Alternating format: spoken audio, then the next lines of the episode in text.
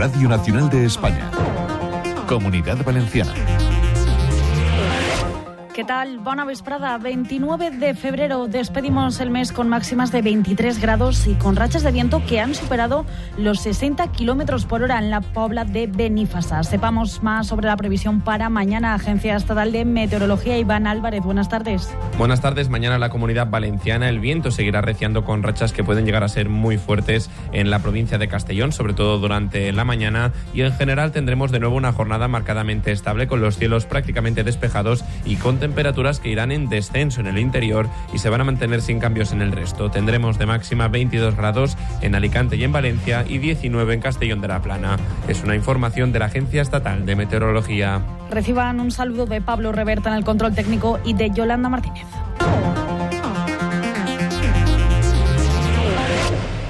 Hace una semana justo vivíamos algo de lo que no dábamos crédito, el trágico incendio de Campanar. Siete días en los que los bomberos primero y la policía después han trabajado sin descanso tanto para identificar a los diez fallecidos como en averiguar el origen del siniestro. Lo primero se ha conseguido ya y los cuerpos se están entregando a los familiares que han comenzado con los entierros. Y lo segundo está en marcha. Se especula con un cortocircuito en el piso 86, pero la investigación está lejos de haber concluido. Lo mismo que el peritaje de los materiales y muchas otras cuestiones. Delegada del Gobierno Pilar Bernabé. Van a seguir trabajando ahora en eh, la línea de la investigación del foco del incendio, de las causas y los factores que lo provocaron.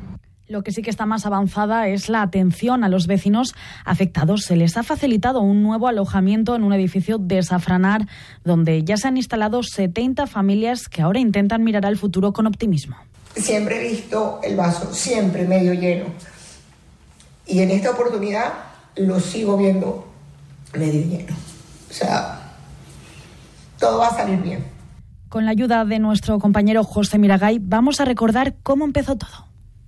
Pero los de la casa de arriba que salgan, por Dios. Es el primer vídeo publicado en las redes en la tarde del jueves 22 en el que se ve un único toldo en llamas en la planta 7. Y si no se dan prisa van a ser cuatro Así comienza un hilo al que se van sumando imágenes que ahora peritos como Vicente Pons utilizan para determinar si un cortocircuito fue el origen de un incendio que se valió del envoltorio del edificio y las ráfagas de viento. El material del que disponemos hoy en día en cuanto a imágenes y vídeos está claro que se produjo una propagación anómala por fachada. En pocos minutos vecinos y bomberos bomberos recorrían las escaleras confundidos por las instrucciones iniciales entre refugiarse en las viviendas como hicieron los 10 fallecidos o intentar escapar entre llamas y humo. Enrique Chisber, jefe de bomberos de Valencia. Eh, estuvieron arriesgando incluso por encima de nuestras posibilidades durante toda la intervención. Nos decía antes la delegada que incluso los bomberos llegaron a temer por su vida, que se despedían.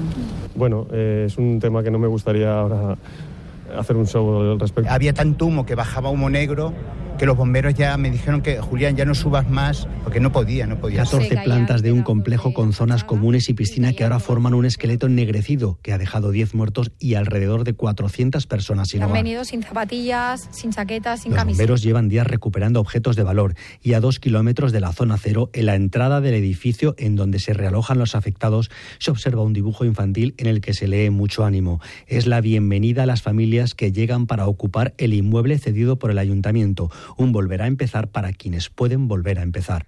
Gracias, José. En el plano político, la Generalitat ha aprobado hoy un paquete de ayudas para las primeras necesidades de los afectados. Unas ayudas que el jefe del Consejo, Carlos Mazón, ha confirmado hoy que ya han empezado a llegar. En tiempo récord, hoy, esta mañana, las primeras víctimas.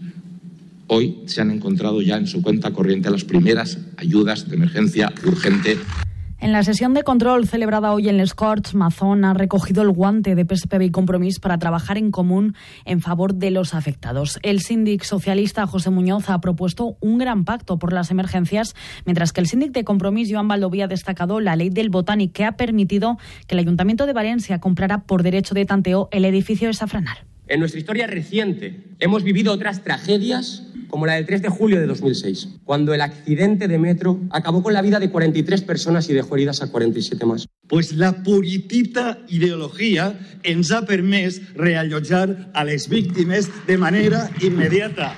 En su intervención, el síndic de Vox, José María Llanos, ha evitado entrar en el fondo de las críticas de compromiso. Y solo personas con mala fe pueden hablar hoy sobre viviendas. Igual algunos esperaban que las que teníamos no se usaran.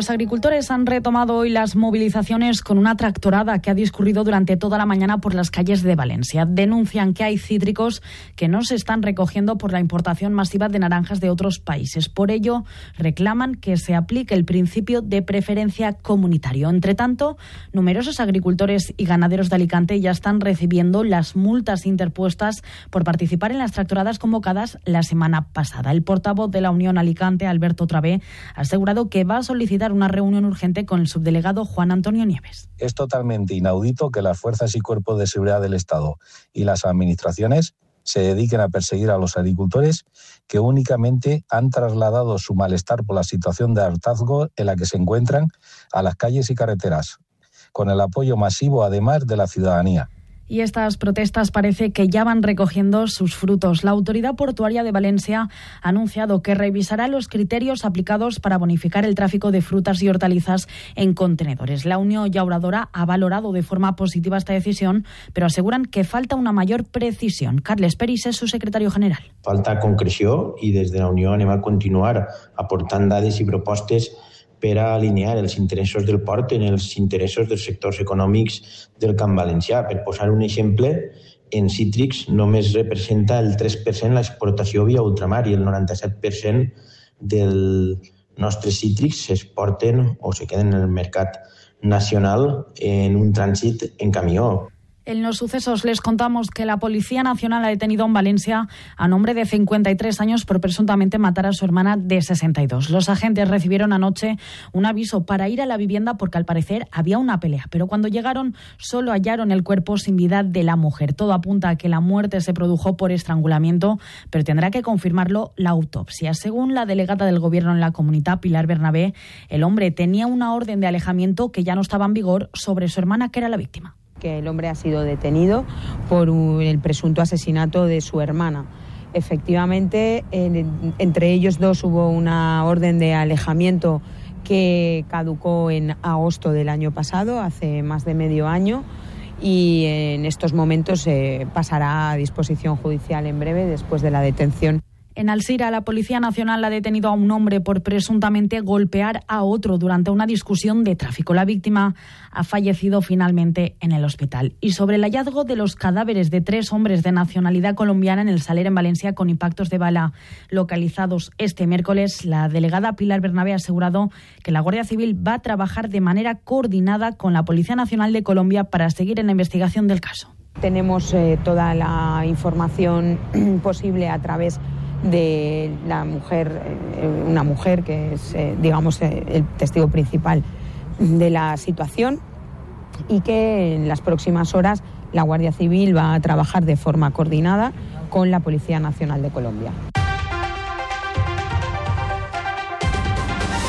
En los deportes, el Valencia realiza mañana su último entrenamiento antes de recibir en Mestalla el Real Madrid. El técnico Rubén Baraja ha contado hoy con toda la plantilla, salvo con Jesús Vázquez, que atraviesa un proceso vírico. Entre las novedades en la convocatoria se perfila Diego López. Partidos especiales, pero bueno, lo afrontamos con, esas ganas, sobre todo el partido de, la ida creo que dimos una mala imagen creo que vamos con esas ganas más aún de demostrar a la afición que fue un, tropiezo eh, que no se vio el Valencia que, viene, que se viene viendo en el Villarreal, el técnico Marcelino García Toral planea este fin de semana realizar rotaciones ante el Granada con el fin de afrontar con garantías el partido de octavos de final de la Europa League de la próxima semana ante el Olympique de Marsella. Y en baloncesto vuelve a la Euroliga. El Valencia Basket se mide a partir de las ocho y media de la tarde a la Virtus de Bolonia en un encuentro en el que causan baja Claver López Arostegui y Touré.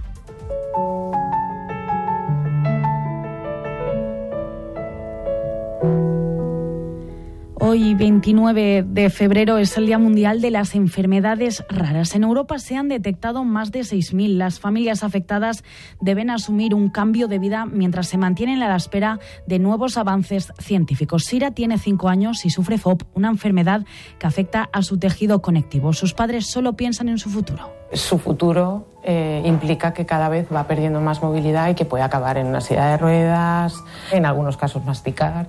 Dedicación completa porque siempre hi ha d'haver una persona amb sira. O este, estic jo, está la seva mare... Con las enfermedades raras nos despedimos. Siguen informados aquí en la radio pública.